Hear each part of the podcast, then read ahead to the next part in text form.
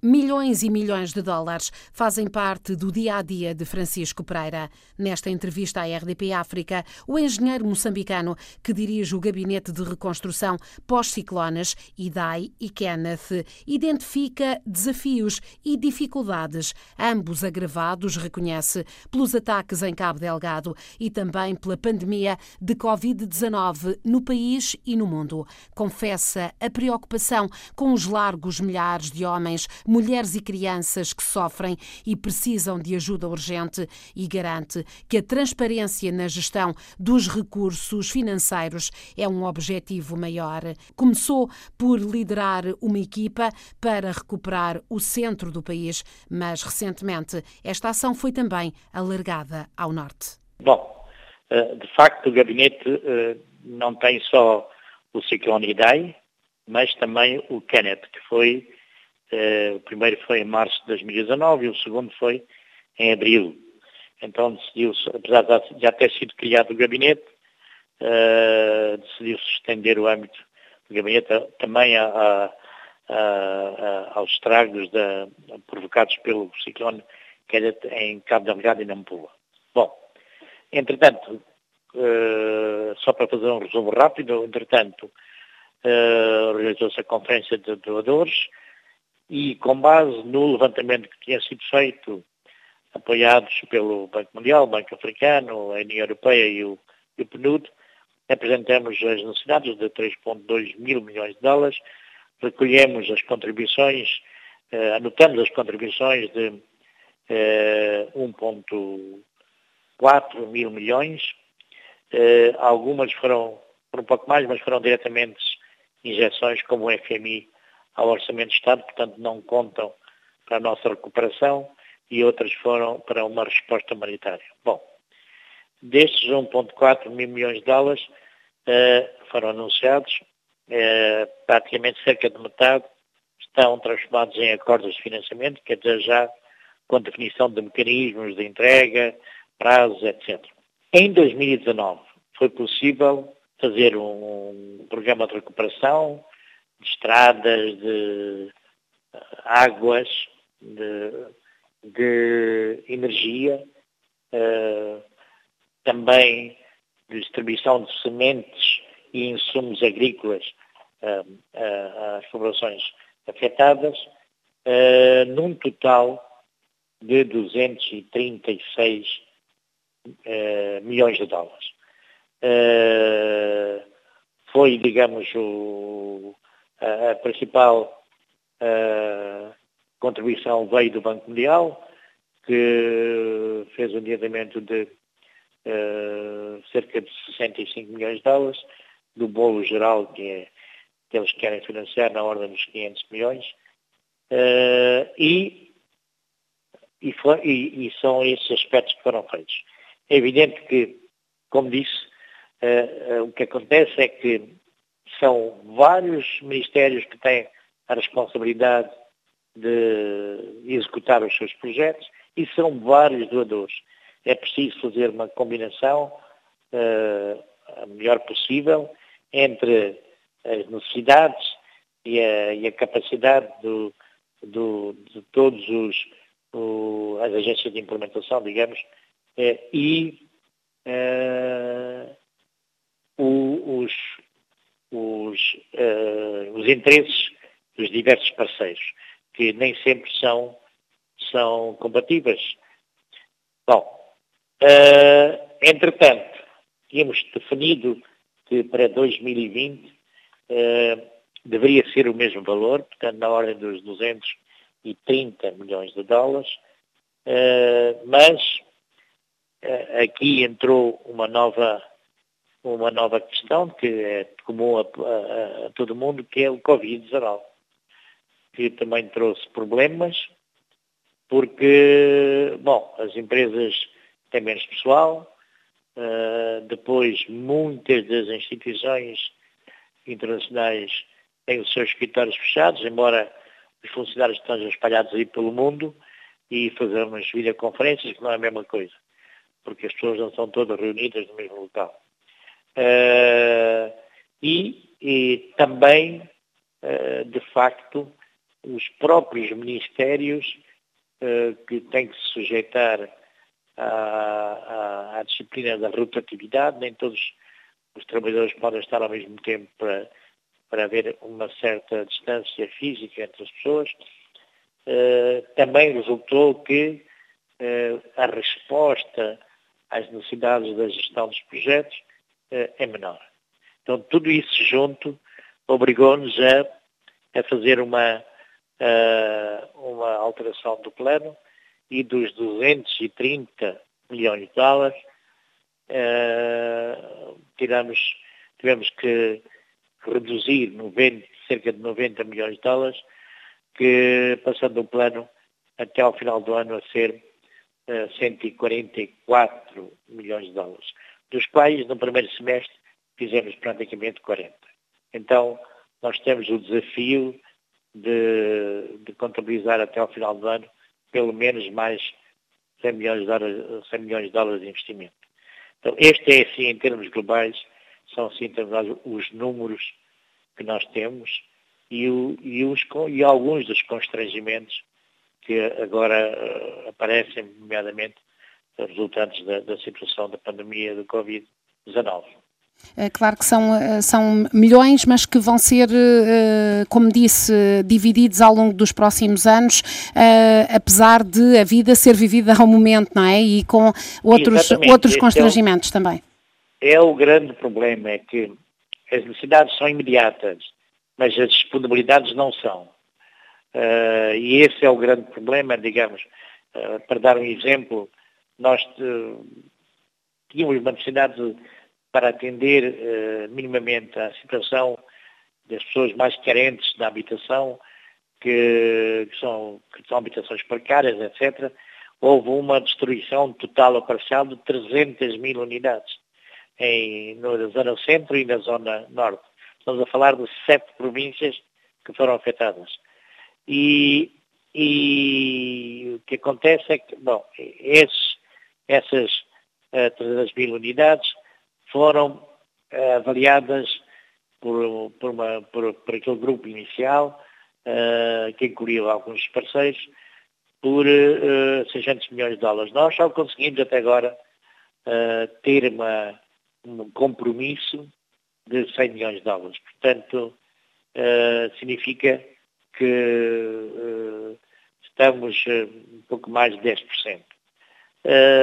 Então, fique, vai ficar ainda nesta fase muita gente eh, de fora de, de, das possibilidades de recuperação.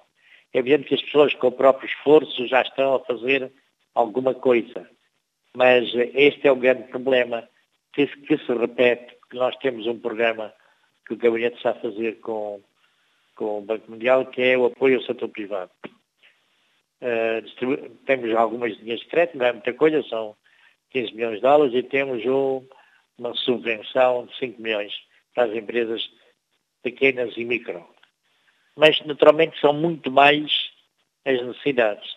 Então, torna-se sempre aqui o eterno problema de fazer critérios que podem ser, do ponto de vista técnico e até político, compreensíveis, mas do ponto de vista social, eh, das pessoas que estão à espera, quer sejam pequenos empresários ou quer sejam pessoas individuais que perderam os seus bens, é sempre um drama e sempre sentimos essa, essa, esse problema que, que, de imediato não, não conseguimos resolver. Nós também não tínhamos a ideia de que seria possível resolver tudo, mas, eh, mas também eh, mas acabamos por entrar na realidade e só temos praticamente eh, um pouco mais de um terço da cobertura das necessidades. É, mas está garantido que ao longo dos próximos anos esse apoio vai chegar ou, ou nem sequer isso? Há o compromisso, mas não. não quer dizer que essas verbas uh, sejam efetivamente uh, disponibilizadas, não é? Não, aquilo que foi prometido nós não, não, não largamos os que prometeram. Uh, estamos sempre, sempre com eles, atrás deles, mas de facto, mesmo os que prometeram, ainda não tomaram uma decisão mais concreta de, de, de, de dizer, bom, vamos sentar e ver o. Porque entretanto aparecem isto e outras, outras necessidades agora, é nosso papel como gabinete de reconstrução, aliás é uma das tarefas que tem no nosso decreto de criação, é de procurar novos financiamentos, procurar e mobilizar novos apoios.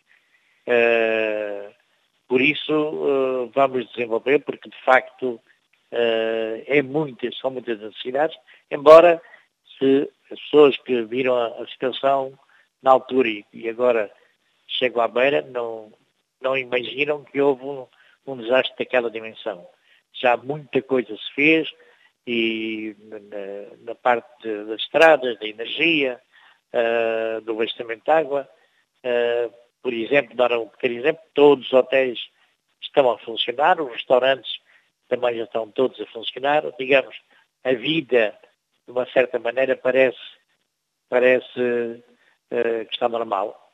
Quem sofreu mais e continua a sofrer, aliás, infelizmente, como em muitos outros cenários, são as populações mais carentes porque primeiro são em grande número e segundo é um processo, porque para atingirmos as casas nós temos que fazer, e porque só temos uh, muito pouco dinheiro para as necessidades, temos que fazer um inquérito para selecionar uh, aquelas, o inquérito tem que ser porta a porta para verificar casa a casa como é, como é que está a situação.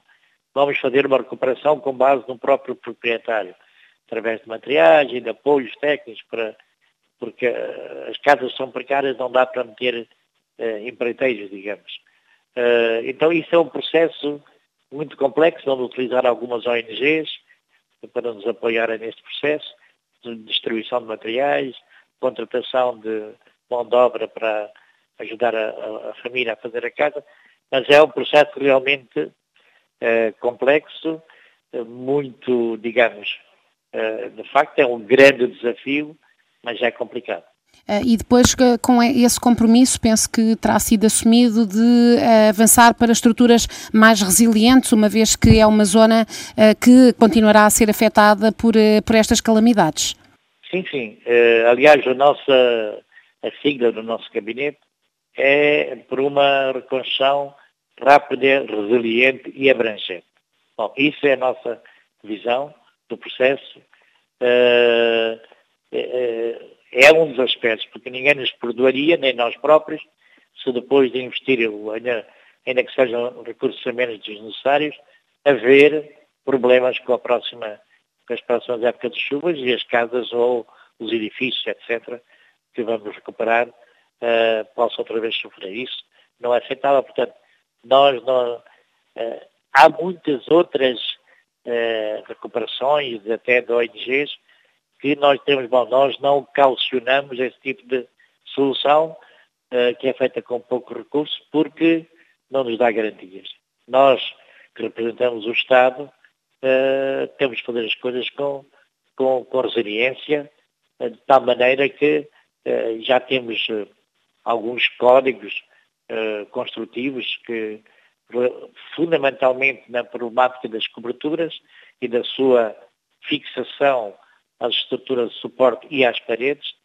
Uh, foi por aí onde houve um grande desastre, porque depois da cobertura ter voado, claro que a água entrou e os ventos e fez o resto do serviço.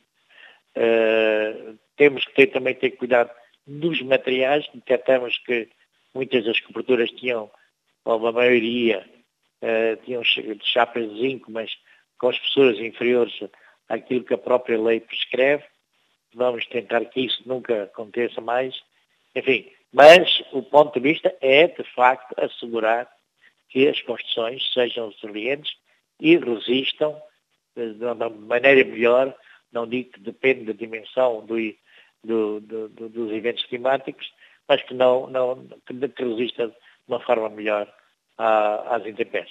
Uh, Sr. Engenheiro, uh, no que diz respeito a, a Sofala, uh, como, como, disse, o trabalho vai avançando, mas como é que está a situação de Cabo Delgado, uma vez que uh, várias localidades estão a sofrer ataques, há um movimento muito grande de milhares de deslocados, como é que o gabinete pode também, de alguma forma, estar presente nesta, nesta província mais a norte? Em relação à, à situação do Cabo Delgado, nós temos essa situação específica que referiu uh, alguns dos objetivos que nós tínhamos, como uma comia aqui sanga, neste momento, uh, bom, não há condições para entrarmos de repente a fazer, uh, enquanto não, não houver maior estabilidade.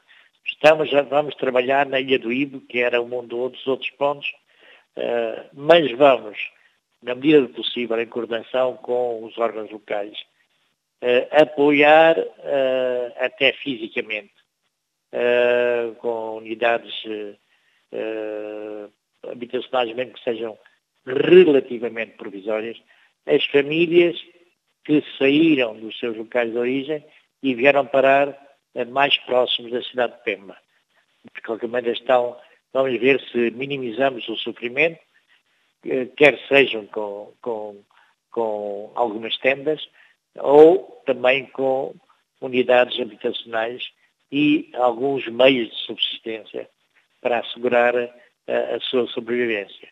Uh, vamos fazer isso uh, sempre com cuidado de, bom, de não criarmos a, a, a, ideia de que não vale a pena regressar. Uh, vale a pena regressar, bom, mas desde que haja condições de segurança. Uh, ali, aí não temos uh, muitas alternativas, eles temos é que onde está a população, porque naqueles sítios inicialmente que tínhamos tornado como objetivo, a maior parte das pessoas já não está lá. E, portanto, não tem sentido irmos para lá também, porque os, os beneficiários estão fora, estão fora uh, dos sítios e vão, vão chegar, vão, vieram mais para baixo. Então, é, é a, a, nossa abordagem é feita com, com, com algum cuidado, uh, sempre em coordenação com as autoridades locais, que nos vão indicando onde é o sítio onde já fizemos alguma coisa, em termos até eh, da recuperação da habitação, nas ambientações eh, Metus e outros sítios mais próximos da Pemba, onde a situação está sob controle. Esperemos que a estabilidade venha eh, durante este ano e que, eventualmente, no próximo ano possamos trabalhar. Então já estão a trabalhar em conjunto com as autoridades locais e também com sim, parceiros, sim, eh, no quadro daquele apoio que foi agora também anunciado? Exatamente. Nós até já montamos a nossa delegação chamada Delegação a Coordenação da Região Norte, porque abrange Cabo Delgado e Nampelo, temos lá uh, uma equipe técnica uh, e já levamos lá alguns parceiros, nomeadamente o PNUD, uh, temos tido muitas conversas com o Governo da Itália, que tem um, um, um financiamento para, para, a Ilha do Ibo. estamos, para, estamos a aproveitar para fazermos nesta fase intensificar os estudos os projetos. Uh, porque, entre eles, por exemplo, estamos já, temos já o compromisso do Banco Mundial a apoiar a construção de um cais na Ilha do Ibo, porque ali uh, há influência das marés e torna muito difícil a reconstrução, à medida que quando há maré vazia é difícil chegar à ilha. Então, com um cais acostável, uh, que pudesse, uh, uma espécie de um cais flutuante, que baixa e sobe em função das marés, nós podemos aproveitar mais tempo de transporte e de entrega de materiais. Então, isso estamos a, a fazer os projetos, também estamos a fazer uma avaliação uh, de que podemos fazer em termos de habitação, em alguns sítios, uh, e, digamos, naturalmente com uma dimensão muito mais pequena. Ah, fizemos distribuição do nosso programa também entra a distribuição de sementes uh, agricultura, insumos agrícolas, até algum equipamento como enxadas, etc, etc. Isso é possível fazer mesmo às pessoas fora dos locais, uh, porque as pessoas têm que produzir e têm que também lutar pelo seu autossustento. Aquilo que podemos fazer, estamos a fazer, mas naturalmente com algumas limitações derivadas de, de ali aquela população é uma população quase mártir porque apanhou o ciclone no ano passado, depois a insurgência e agora o Covid. Então não há, já não, não precisa mais nada, como se costuma dizer. O mal todo está, existe lá, e, e, mas nós não podemos abandonar as pessoas e temos que, naquilo que seja, que seja possível, uh, vamos ter que fazer. Uh, uma última questão, Sr. Engenheiro. Uh, sempre que se fala deste, um, deste apoio uh, pós-calamidades, há também a preocupação da gestão dos recursos financeiros muito avultados, falamos de milhões. que garantia que o gabinete acaba por dar também aos parceiros de, de, de, manter informados os parceiros e a população sobre a forma como são aplicados os fundos que vão recebendo? Exatamente. isso é um ponto-chave do nosso trabalho nós eh, vamos agora apresentar o relatório financeiro eh, de 2019, já temos, está pronto. Eh, infelizmente não tivemos a possibilidade de contratação de uma empresa de auditoria por causa do Covid, ficaram muito tempo com o trabalho e acabaram por dizer que não podiam fazer, então acabamos por contratar uh, pessoas, consultores individuais, e já fizemos o relatório financeiro de 2019, com todas as entradas, as saídas, o que é que aconteceu, que vai ser disponibilizado ao Governo e aos parceiros antes do fim do mês.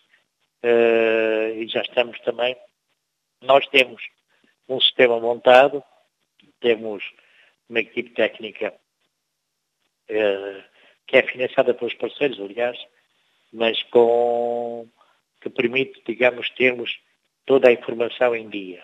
Estamos a, eu, a sede é, é a cidade da Beira, onde eu estou, uh, e, e, estamos a montar aquilo que é uma espécie de uma sala de operações, em que, como temos algum equipamento informático e temos toda a informação do que se recebeu, do que se gastou e o resultado, em qualquer momento uh, atualizada.